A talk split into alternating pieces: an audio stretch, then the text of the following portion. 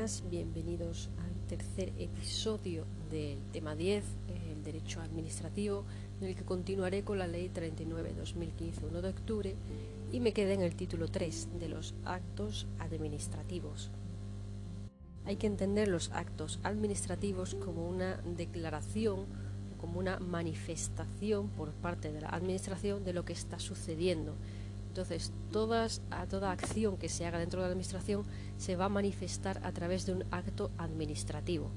Entonces, los actos administrativos que dicten las administraciones públicas, bien de oficio o a instancia del interesado, se producirán por el órgano competente ajustándose a los requisitos y al procedimiento establecido.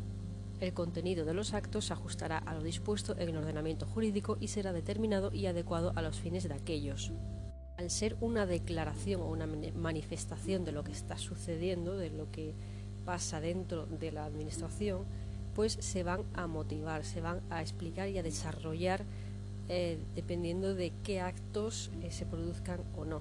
Entonces, los serán motivados los actos que limiten derechos subjetivos o intereses legítimos, los actos que resuelvan procedimientos de revisión de oficio de disposiciones o actos administrativos, recursos administrativos y procedimientos de arbitraje y los que declaren su inadmisión, los actos que se separen del criterio seguido en actuaciones precedentes o del dictamen de órganos consultivos, los acuerdos de acuerdo de suspensión de actos, cualquiera que sea el motivo de esta, así como la adopción de medidas provisionales previstas en el artículo 56, los acuerdos de aplicación de la tramitación de urgencia, de ampliación de plazos y de realización de actuaciones complementarias, los actos que rechacen pruebas propuestas por los interesados, los actos que acuerden la determinación del procedimiento por la imposibilidad material de continuarlo por causas sobrevenidas, así como los que acuerden el desistimiento por la Administración en procedimientos iniciados de oficio.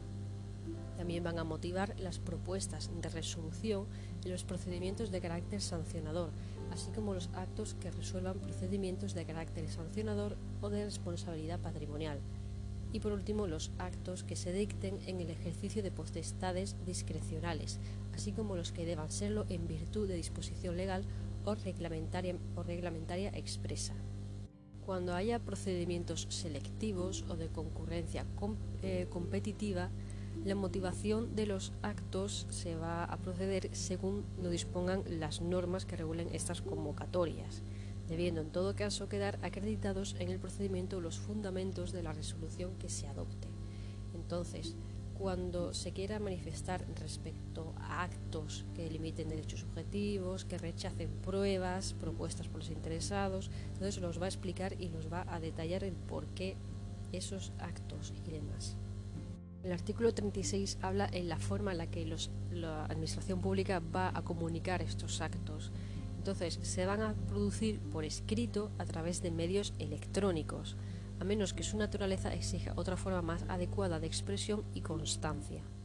Cuando un órgano administrativo ejerza su competencia de forma verbal, se manifieste de forma verbal, la constancia escrita del acto, cuando sea necesaria, se efectuará y firmará por el titular del órgano inferior a este órgano administrativo que la va a recibir, porque lo va a recibir de forma verbal, entonces lo va a escribir y lo va a firmar.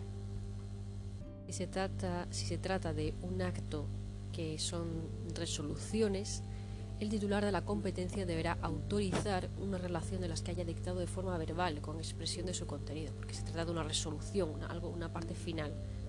Cuando deba dictarse una serie de actos administrativos de la misma naturaleza, tales como nombramientos, concesiones o licencias, podrán refundirse en un único acto acordado por el órgano competente que especificará las personas u otras circunstancias que individualicen los efectos del acto para cada interesado. Entonces hay que tener en cuenta que estos actos de por sí tienen una contestación fundamentada, pero no todos son motivados de forma general. Hay que tener en cuenta esas excepciones del artículo 35.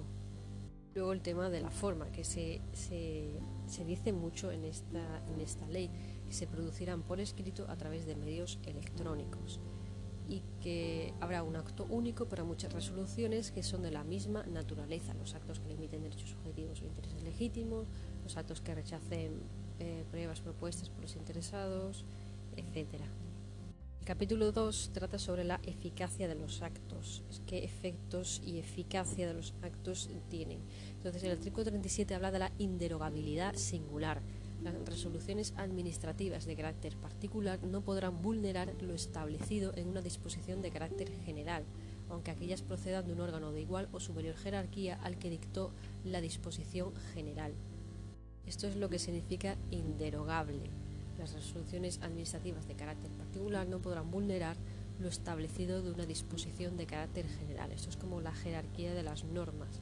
Una ley de carácter eh, inferior, una ley ordinaria, no puede contradecir a una de carácter eh, superior, como puede ser la Constitución.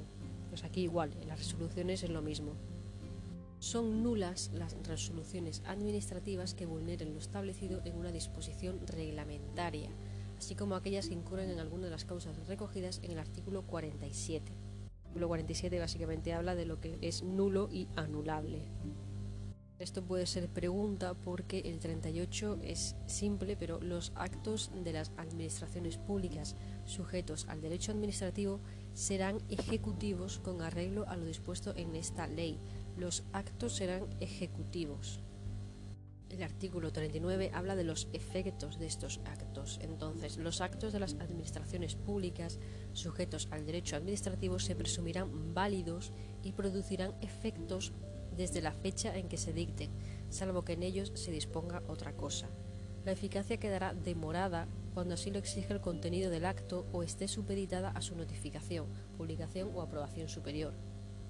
Excepcionalmente podrá otorgarse eficacia retroactiva a los actos cuando se dicten en sustitución de actos anulados, así como cuando produzcan efectos favorables al interesado, siempre que los supuestos de hecho necesarios existieran ya en la fecha a que se retrotraiga la eficacia del acto y ésta no lesione derechos o intereses legítimos de otras personas. Esto es lo que se refiere el artículo 9 de la Constitución española, el tema de la eficacia retroactiva anteriormente era, favorable y ahora se ha hecho un acto que es desfavorable, pues se va a volver retroactivo para ti y entonces este efecto pues eh, te va a favorecer, obviamente. Las normas y actos dictados por los órganos de las administraciones públicas en el ejercicio de su propia competencia deberán ser observadas por el resto de los órganos administrativos, aunque no dependan jerárquicamente entre sí o pertenezcan a otra administración cuando una administración tenga que dictar en el ámbito de sus competencias un acto que necesariamente tenga por base otro dictado por otra administración distinta y aquella entienda que es ilegal, podrá requerir a esta para que anule o revise el acto de acuerdo con lo dispuesto en el artículo 44 de la ley de la reguladora de la jurisdicción contenciosa administrativa. Decir, que si ve que es ilegal puede recurrir a ella y en caso de rechazar el requerimiento podrá interponer un recurso contencioso administrativo que ya va por ley.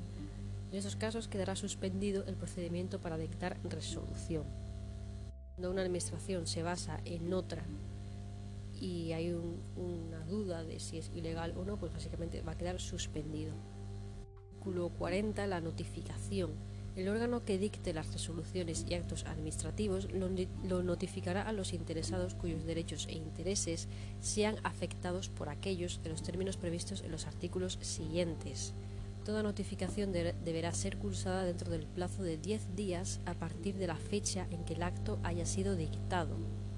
Tienen que notificar dentro de los 10 días a partir en que el acto haya sido dictado y deberá contener el texto íntegro de la resolución con indicación de si pone fin o no a la vía administrativa, de si te han dado eh, eh, la razón o no.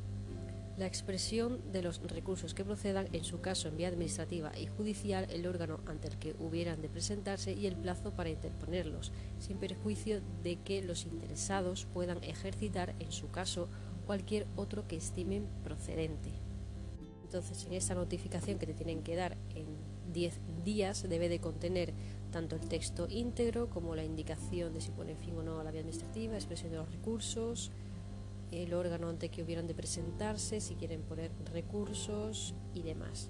Las notificaciones que conteniendo el texto íntegro del acto omitiesen alguno de los demás requisitos previstos en el apartado anterior surtirán efecto a partir de la fecha en que el interesado realice actuaciones que supongan el conocimiento del contenido y alcance de la resolución o acto objeto de la notificación o interponga, cualquier recurso que proceda.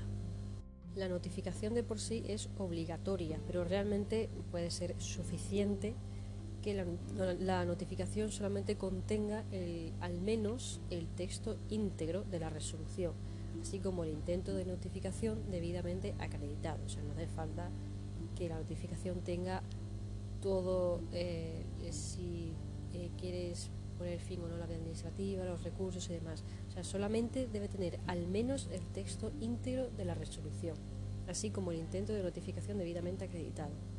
Entonces, cuando te preguntan qué debe de tener la notificación, tiene que tener al menos el texto íntegro de la resolución. Y si eso te puede meter también, así como el intento de notificación debidamente acreditado. pues es pregunta siempre sobre el tema de la notificación. Las administraciones públicas podrán adoptar las medidas que consideren necesarias para la protección de los datos personales que consten en las resoluciones y actos administrativos cuando estos tengan por destinatarios a más de un interesado. El artículo 41 habla de las condiciones generales para la práctica de las notificaciones.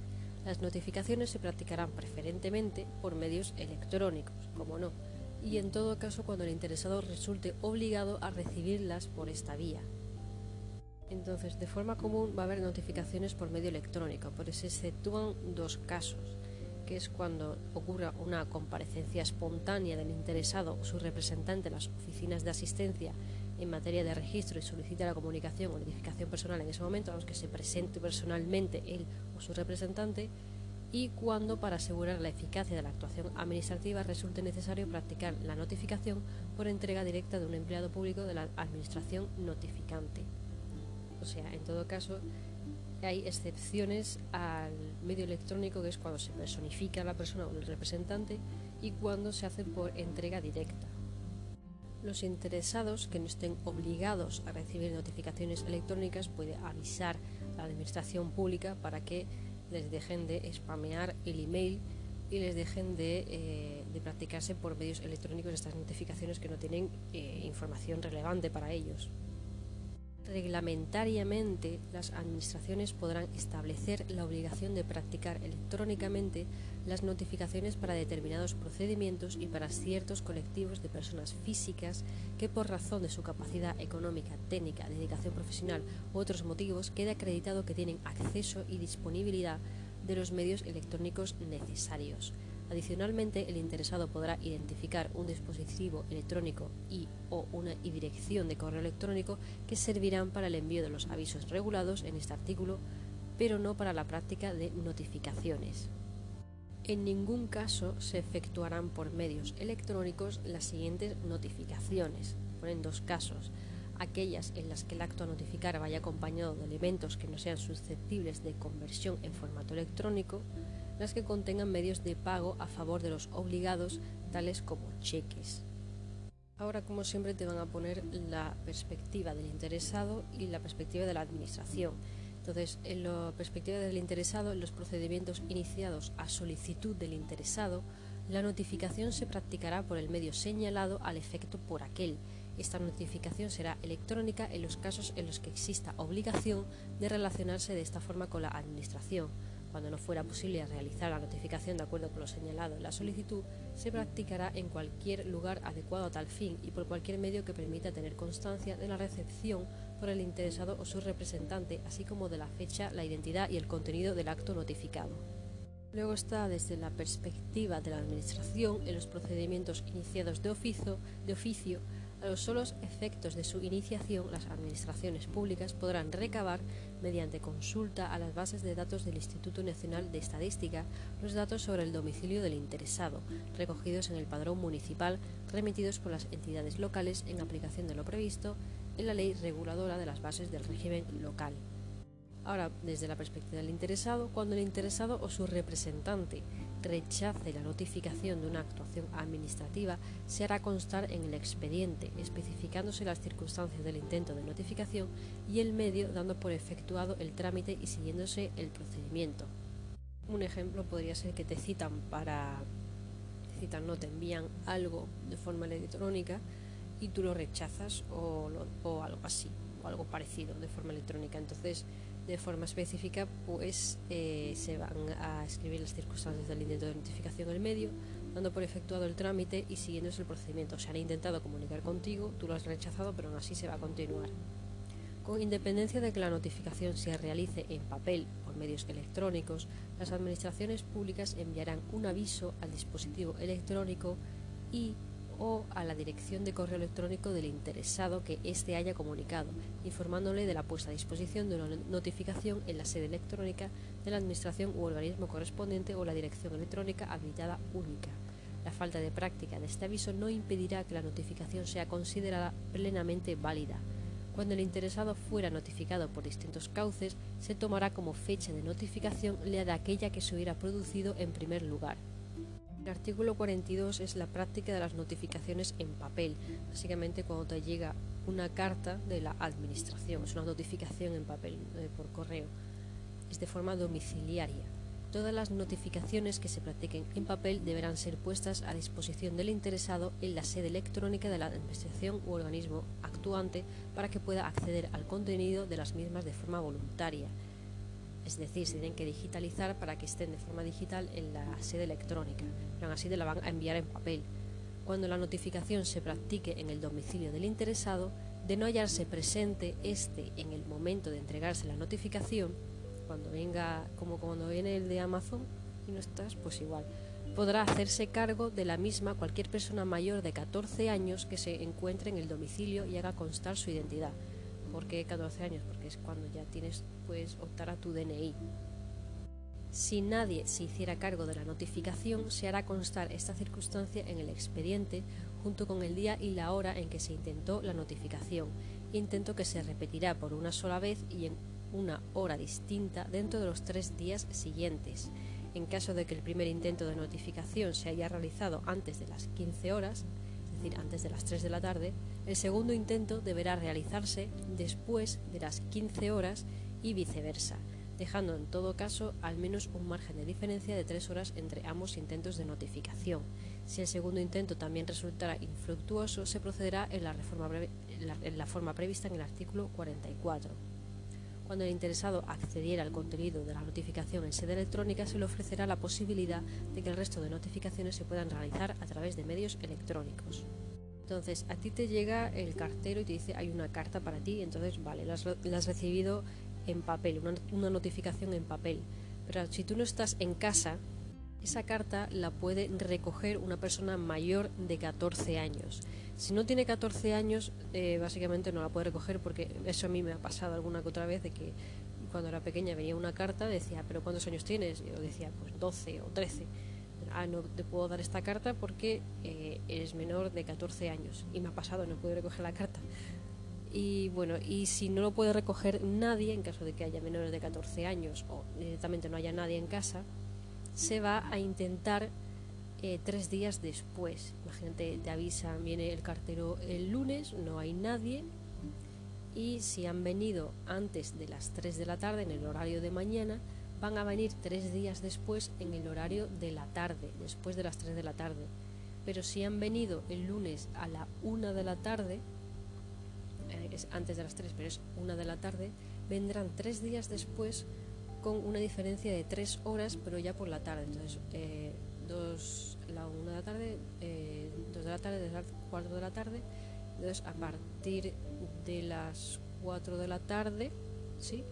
1, 2, a partir de las 4 de la tarde, pues eh, pueden llamar otra vez e intentarlo. Si en el primer intento ha venido por, por la tarde, pues en el segundo intento será por la mañana. O sea, la cosa es que te pille en casa. El 43 habla de la práctica de las notificaciones a través de medios electrónicos. Aquí da igual que tú estés en casa que no estés en casa, porque va a ser por medio electrónico. Las notificaciones por medios electrónicos se practicarán mediante comparecencia en la sede electrónica de la Administración u organismo actuante a través de la dirección electrónica habilitada única o mediante ambos sistemas, según disponga cada Administración u organismo. A los efectos previstos en este artículo se entiende por comparecencia en la sede electrónica el acceso por el interesado o su representante debidamente identificado al contenido de la notificación. Esto es lo que se entiende por comparecencia en la sede electrónica, la identificación dentro de este, esta sede electrónica. Las notificaciones por medios electrónicos se entenderán practicadas en el momento en que se produzca el acceso a su contenido, cuando la notificación por medios electrónicos sea de carácter obligatorio o haya sido expresamente elegida por el interesado, se entenderá rechazada cuando hayan transcurrido 10 días naturales desde la puesta a disposición de la notificación sin que se acceda a su contenido. O sea que por medio electrónico hay unos 10 días aunque no hayas accedido al contenido, pero si te lo han mandado de forma electrónica tienes 10 días para contestar se entenderá cumplida la obligación a la que se refiere el artículo 40.4 con la dispuesta disposición de la notificación en la sede electrónica de la Administración o organismo actuante o la dirección electrónica habilitada única. Este se refiere al tema de, eh, de que se va a entender cumplida la obligación de notificar dentro del plazo máximo de duración de los procedimientos, etc. Los interesados podrán acceder a las notificaciones desde el punto de acceso general electrónico de la Administración, que funcionará como un portal de acceso. Artículo 44. Notificación infructuosa. Cuando los interesados en un procedimiento sean desconocidos, se ignore el lugar de la notificación o bien, intentada esta, no se hubiese podido practicar, la notificación se hará por medio de un anuncio publicado en el Boletín Oficial del Estado, en el BOE, Asimismo, previamente y con carácter facultativo, las administraciones podrán publicar un anuncio en el, en el boletín de la comunidad autónoma o de la provincia.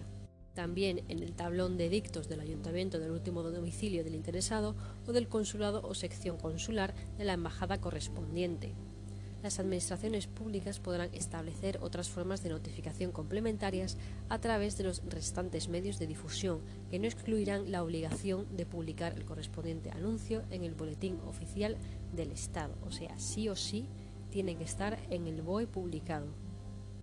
El artículo 45 trata de la publicación. Se tiene que publicar de forma obligatoria cuando el acto tenga destinatario a una pluralidad indeterminada de personas o cuando la Administración estime que la notificación efectuada a un solo interesado es insuficiente para garantizar la notificación a todos, siendo en este último caso adicional a la individualmente realizada. También es obligatorio cuando se trate de actos integrantes de un procedimiento selectivo o de concurrencia competitiva de cualquier tipo, en el caso de una oposición en este caso, la convocatoria del procedimiento deberá indicar el medio donde se efectuarán las sucesivas publicaciones, careciendo de validez las que se lleven a cabo en lugares distintos. Tiene que ser de forma oficial en el BOE y demás. La publicación de los actos se realizará en el diario oficial que corresponda, según cual sea la administración de la que proceda el acto a notificar.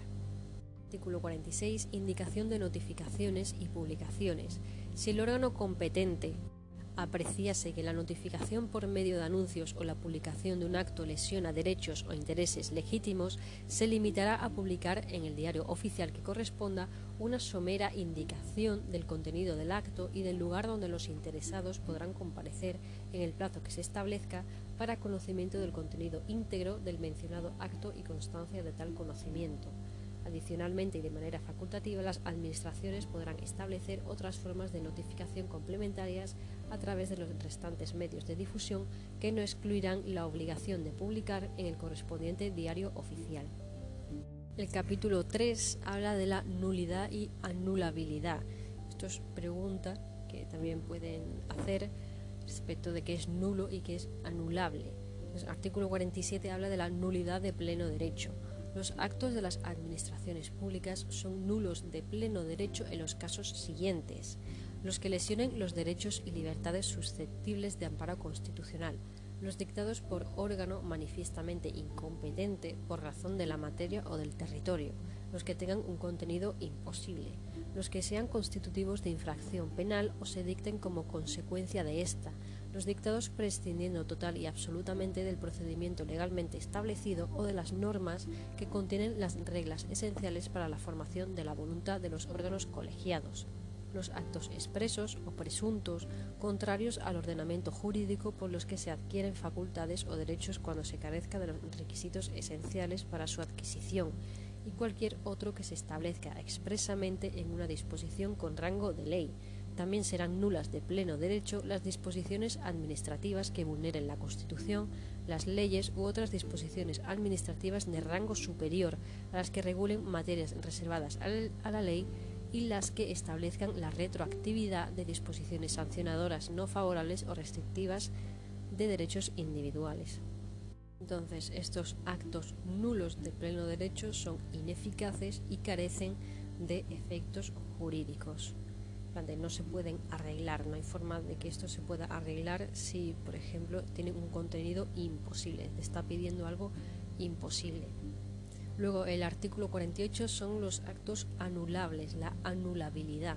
Los, son anulables los actos de la Administración que incurren en cualquier infracción del ordenamiento jurídico, incluso la desviación de poder. No obstante, el defecto de forma solo determinará la anulabilidad cuando el acto carezca de los requisitos formales indispensables para alcanzar su fin o de lugar a la indefensión de los interesados. La realización de actuaciones administrativas fuera del tiempo establecido para ellas solo implicará la anulabilidad del acto cuando así lo imponga la naturaleza del término o plazo. La diferencia entre nulidad y anulabilidad es que la nulidad de pleno derecho resulta ser entonces, citando a guías jurídicas.wolsterskluger.es, lo que explica que pueda ser declarada de oficio por la propia Administración y por los tribunales, aun en el supuesto de que nadie haya solicitado esa declaración. Este carácter de orden público supone además que su pronunciamiento debe hacerse en todo caso de forma preferente y aún excluyente con respecto a cualquier otro incluidos de los de admisibilidad del recurso. Esto solamente lo puede hacer la Administración porque dice que esto es imposible de realizar. Los actos anulables, por otro lado, significa que se pueden anular en el sentido de que se pueden cancelar. No es que sea algo imposible, sino que simplemente se termina ahí, se ha anulado el proceso. Cuando habla del defecto de forma, en, el apartado 2, habla del tema de el tema de que el, defecto de forma solo determinará la nulidad cuando el, el acto carezca de los requisitos formales indispensables, que el acto en general le falte alguna parte, entonces tiene un defecto de forma, un defecto que de por sí falla, entonces se vuelve anulable. El artículo 49 habla de los límites a la extensión de la nulidad o anulabilidad de los actos. La nulidad o anulabilidad de un acto no implicará la de los sucesivos en el procedimiento que sean independientes del primero, es decir, si no están conectados y son independientes, pueden seguir eh, continuándose, o se pueden continuar perfectamente. La nulidad o anulabilidad en parte del acto administrativo no implicará la de las partes del mismo independientes de aquella, salvo que la parte viciada sea de tal importancia que sin ella el acto administrativo no hubiera sido dictado. Si es una parte importante, obviamente no se puede continuar. El artículo 50 habla de la conversión de actos viciados. Los actos nulos o anulables, que sin embargo contengan los elementos constitutivos de otro distinto, producirán los efectos de éste. El artículo 50 es difícil de entender y lo he intentado buscar e interpretar y yo por lo que he podido entender significa que aunque eh, haya elementos que sean legales dentro del acto administrativo, si se ha vuelto eh, nulo o anulable, se van a coger esos elementos y van a los, esos elementos legales y se va a continuar igualmente con el proceso.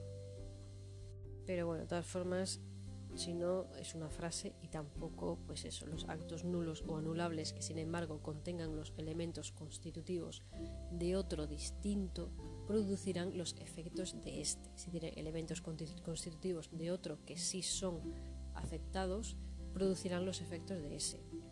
Artículo 51. Conservación de actos y trámites. El órgano que declare la nulidad o anule las actuaciones dispondrá siempre la conservación de aquellos y eh, de, aquellos eh, de aquellos actos y trámites cuyo contenido se hubiera mantenido igual de no haberse cometido la infracción. Artículo 52. Convalidación. La Administración podrá convalidar los actos anulables subsanando los vicios de que adolezcan, porque no es algo imposible, es algo que se ha podido fallar por el defecto de forma o una cancelación por alguna cosa. Entonces se puede subsanar. El acto de convalidación producirá efecto desde su fecha, salvo lo dispuesto en el artículo 39.3 para la retroactividad de los actos administrativos. Si el vicio consistiera en incompetencia, eh, no determinante de nulidad, la convalidación podrá realizarse por el órgano competente cuando sea superior jerárquico del que dictó el acto viciado. Si el vicio consistiese en la falta de alguna autorización, podrá ser convalidado el acto mediante el otorgamiento de la misma por el órgano competente. El artículo 52 habla de la convalidación de los actos anulables, subsanando los vicios, es decir, los defectos de que adolezcan. Estos defectos se pueden convalidar, se pueden subsanar. Entonces, si el vicio consistiera en incompetencia no determinante de nulidad, la convalidación podrá realizarse por el órgano competente cuando sea superior jerárquico del que dictó el acto viciado. Si un órgano te ha dictado que eh, es anulable por un defecto, te lo tiene que convalidar el órgano eh, competente cuando sea superior jerárquico al que te lo ha dicho.